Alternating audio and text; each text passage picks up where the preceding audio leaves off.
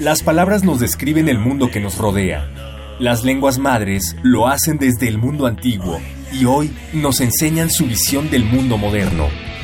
Radio UNAM y el Programa Universitario de Estudios de la Diversidad Cultural y la Interculturalidad de la UNAM presentan Calme Cali, una ventana para asomarnos a las lenguas que le dan riqueza a nuestra cultura. Palabras que dejan de ser objeto de estudio para ser protagonistas de la historia.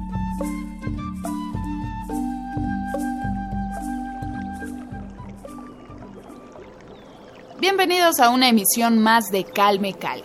Yo soy Vania Nuche y nuevamente me alegra saber que nos escuchan y que siguen con nosotros en Radio UNAM. En esta emisión tenemos el honor de contar con la presencia del maestro Santos de la Cruz. Él es escritor y maestro en lengua y cultura náhuatl. Bienvenido Santos, muchas gracias por acompañarnos.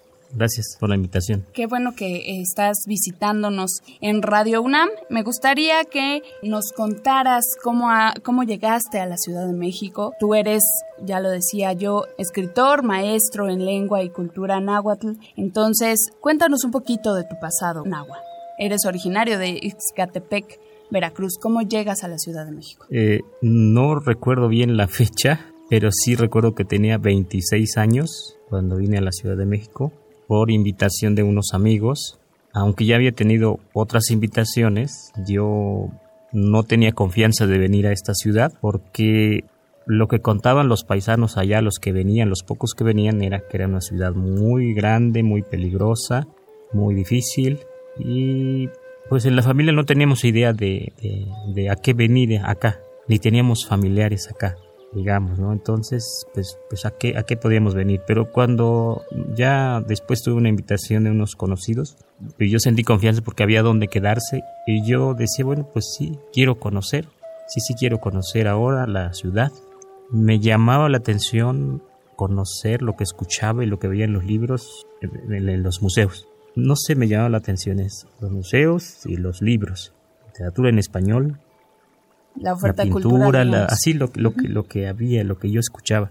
Eso me llamó la atención. Claro que no sabía si, si, si podía yo, cómo, cómo podía hacer eso, ¿no? Porque cuando llegué, pues no tenía trabajo ni nada, hasta después de tiempo, pero me parecía todo, la ciudad todo igual. Yo decía, pues cuando yo salga solo, ¿cómo voy a regresar a esta casa?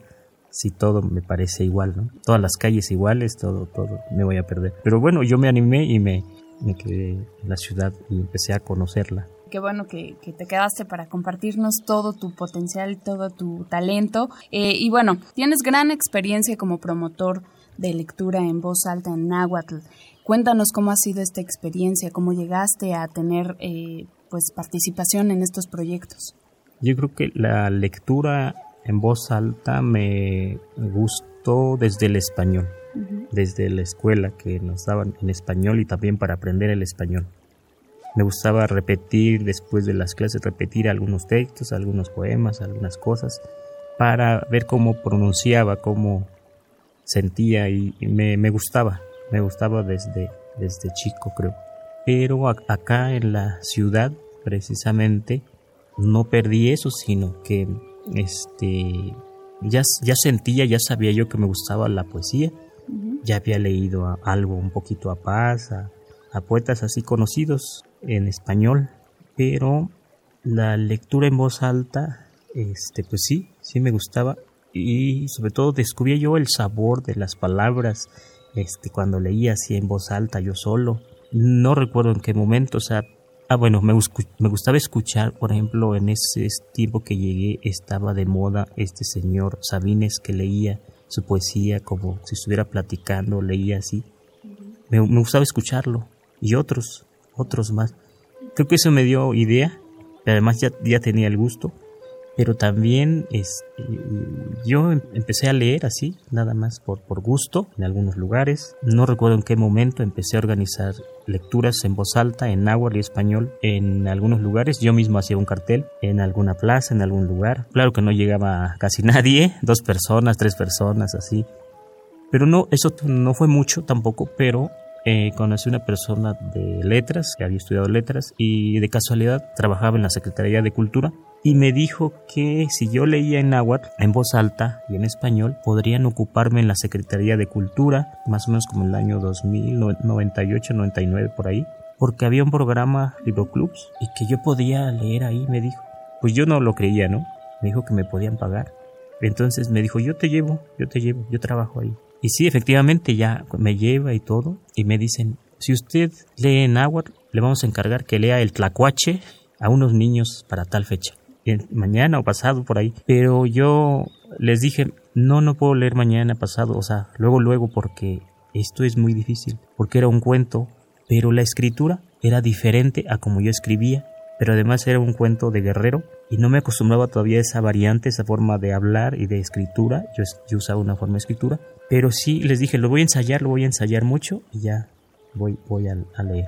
Pues sí, así empecé Así empecé ahí, ya me anotaron como promotor, entonces me, me, me enviaban programaban a lugares donde había comunidades hablantes o indígenas, como de Iztapalapa, Cuartel Zapatista en Milpalta, Casa de los Escritores en Lenguas Indígenas, tenían un libro club y me tocaba leer ahí en, en Dirección General de Educación Indígena, tenían un libro club, me tocó también leer ahí y otros lugares. O sea, no lo podía creer porque de repente estaba en lo que me gustaba exactamente, donde podía aprender, de donde había hecho eso por gusto y de repente me dijeron que me iban a pagar. Es cierto, no me pagaron luego, pero sí me pagaron. Pero yo aprendí ahí un poco más sobre esto de leer en voz alta y sobre todo de promover la lectura, no solo en náhuatl, sino en español y de comprometerme también de ser un lector de leer los libros realmente, porque iba a promover la lectura de libros con la gente que no leía. Yo tenía entonces que ser primero buen lector para entonces entusiasmar y,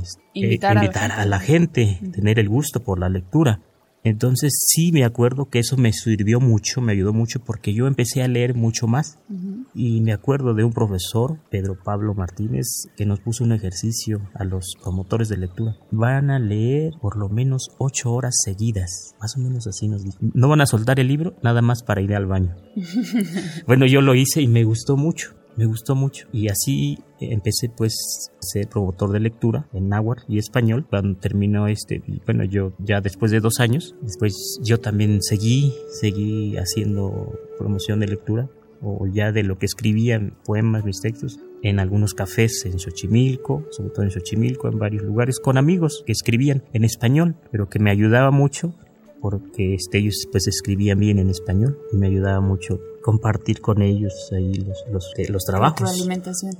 sí. ¿Cuáles son tus influencias? Eso, eso es claro. sí, eso es muy, muy importante. En náhuatl ah, tuve la fortuna que casi llegando empecé a conocer escritores nahuas, bueno, sus obras, perdón, primero, como Natalio Hernández, José Concepción Flores Arce Xochime, Librado Silva, uno de apellido Güemes de la Huasteca, Delfino Hernández también de la Huasteca. Pocos escritores en ese, en ese tiempo, pocos, pero ya algo conocidos.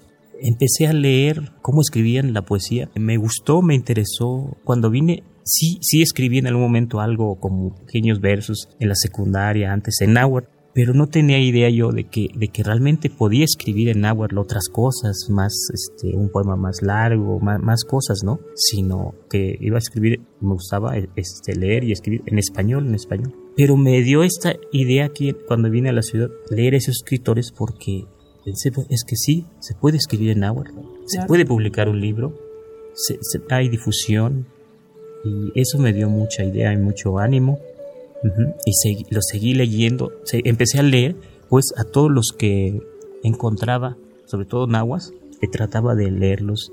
Y me ayudó mucho también leer la poesía clásica, la antigua, leer a Nezahualcóyotl, leer a Techotlala, leer a, a otros, Chichicuepon y otros, ¿no?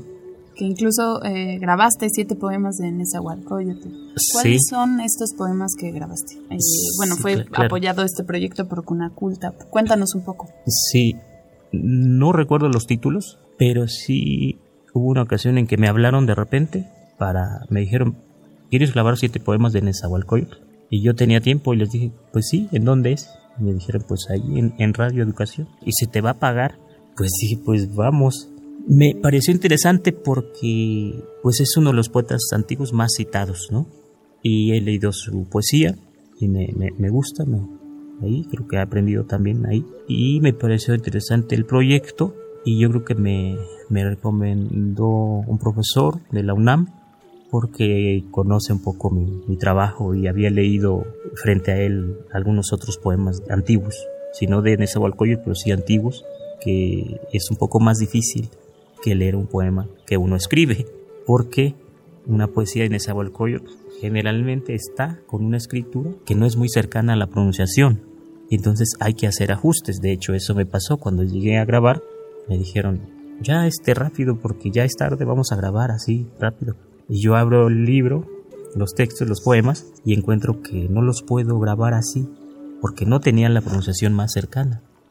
Entonces les dije, debo esperar, debo corregir, porque si no, nadie me va a entender si lo grabo así exactamente como está. Esa es una dificultad con la poesía antigua. Y si lo grabamos así como está, pues cuando lo escucha nadie lo entiende.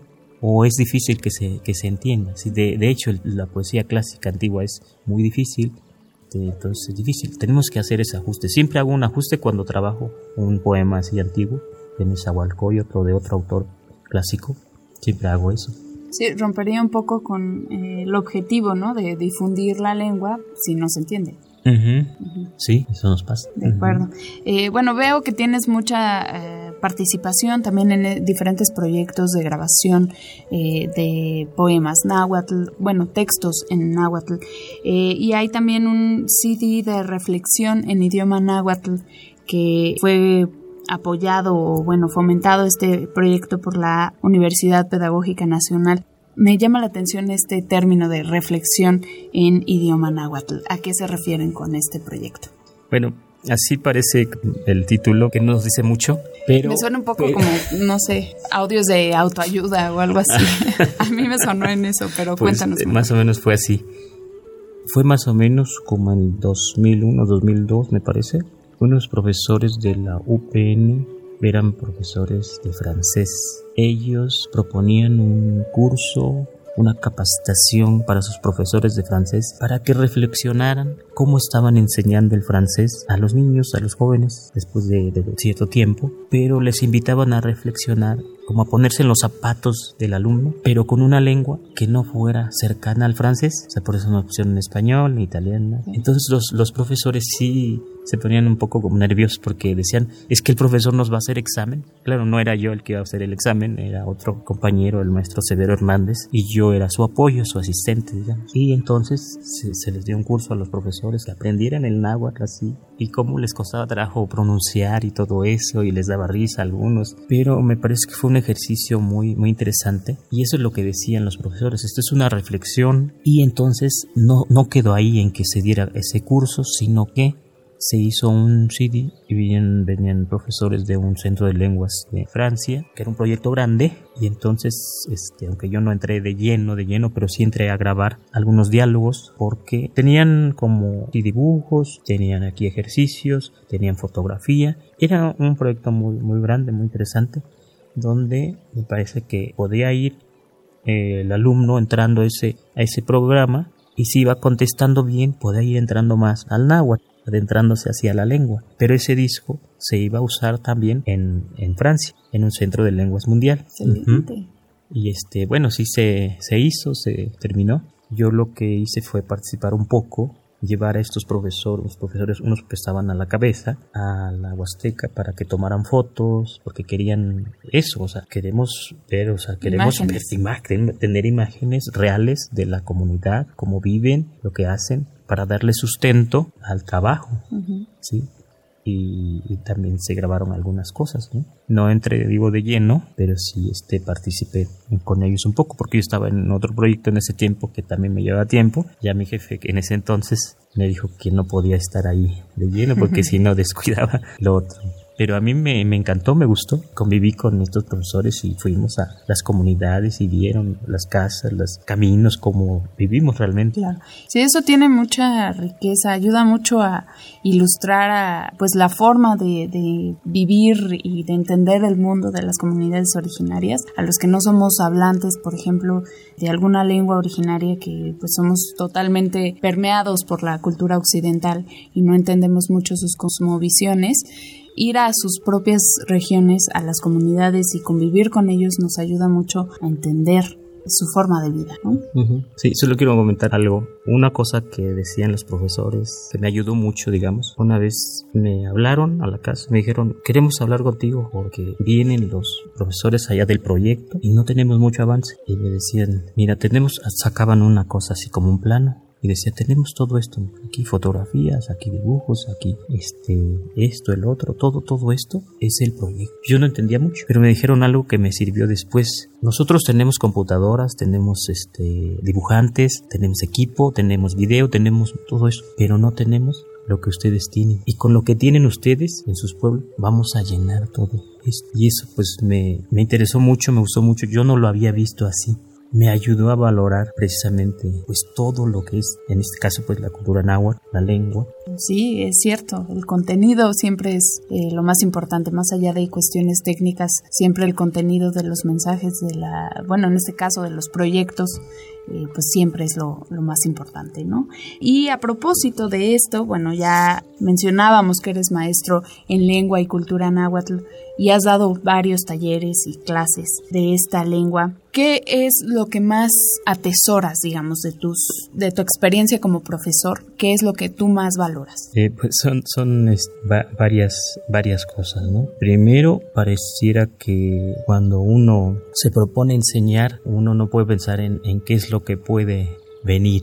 Casi desde que empecé a enseñar, enseñar, una de las cosas es que yo fui aprendiendo más de mi idioma, analizando, buscando y como que los mismos alumnos, los mismos proyectos te empujan para investigar más. En este caso de, de este proyecto, que me digan, tú eres de allá, pues tú conoces allá, pues ahora vas a ir allá con estos profesores y les vas a decir y vas a traducir, tú vas a ser traductor, pero les vas a decir, les vas a platicar cómo es allá con la gente, cualquier cosa que te pregunten, vas a platicar con autoridades, pero también vas a tener que platicarles de lo que ellos quieran tomar fotografía, de los temas, los temas, las cosas de allá como la siembra, como las danzas, como el, que cura, como el sistema de la autoridad, del trabajo comunitario, todo eso. El sistema de organización social. Sí, ya cuando me envían, ya voy con otro ojo, de aquí para allá ya voy con otro ojo. Soy de allá, pero voy con otra mirada, también para aprender, para ayudar. Para mí una de las cosas valiosas es de dar clases de la misma lengua y cultura náhuatl es eso que no me di cuenta cómo me fueron empujando más, más hacia allá otra vez y así temas, temas de la lengua cultura náhuatl y también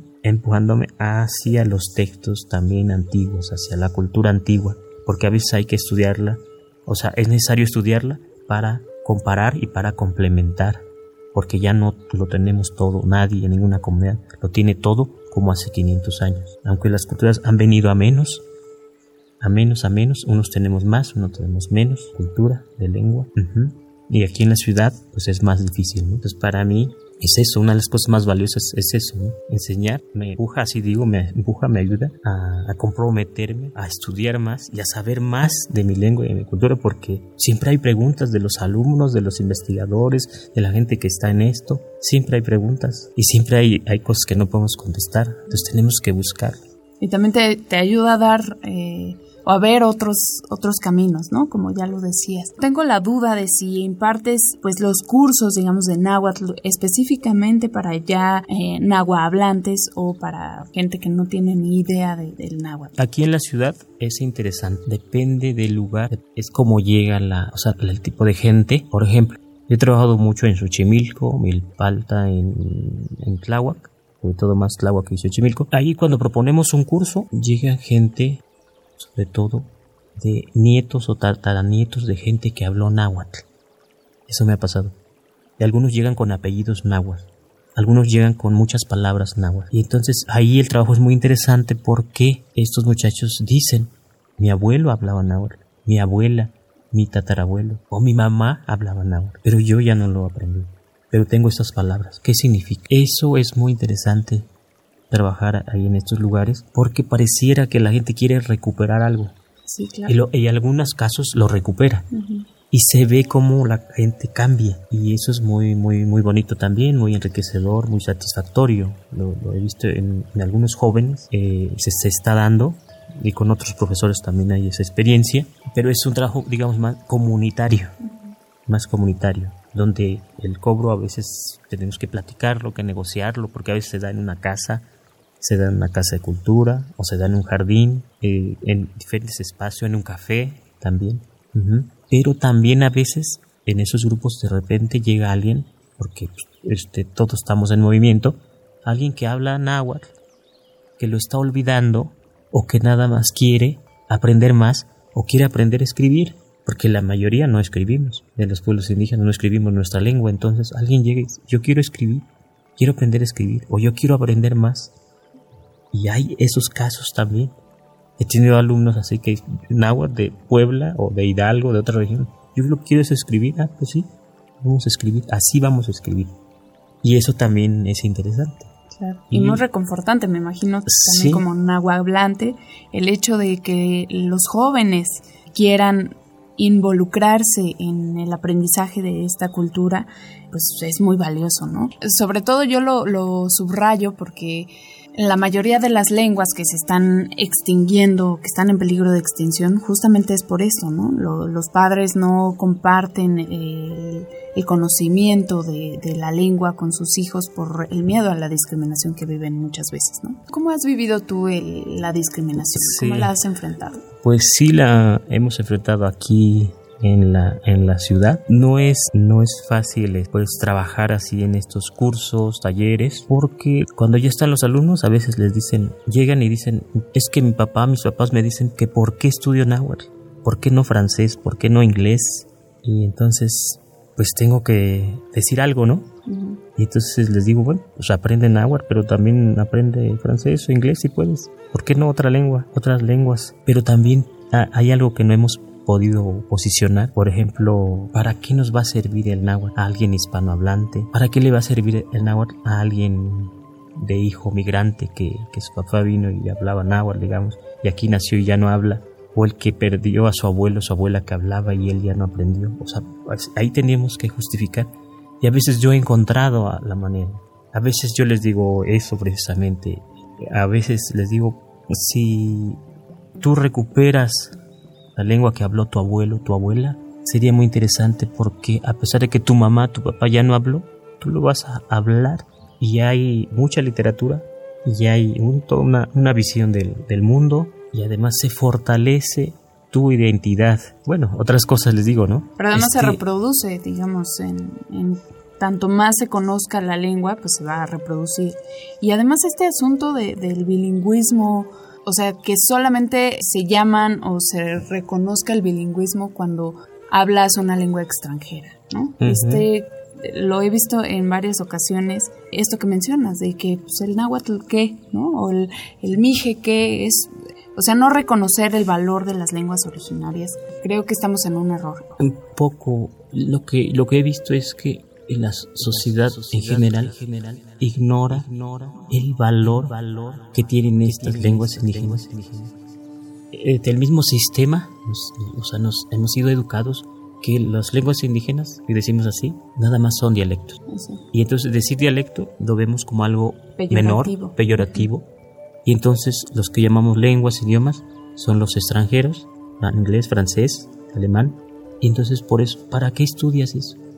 Hay gente que cree que no se pueden escribir, hay gente que cree que no hay diccionarios, que no hay gramáticas. Sí, hay mucha ignorancia. Eh, entonces ignoramos, ignoramos en general la, la sociedad. Entonces, cuando ya alguien se pone a estudiar una lengua indígena, se sorprende de toda la riqueza lingüística que hay. Y, y, también lo que hemos visto últimamente es que este, nos podría sorprendernos cómo podemos ocuparnos si aprendemos una lengua indígena también ahora podemos ocuparnos apoyando a una comunidad o apoyando en un proyecto. Ahora, cada vez más.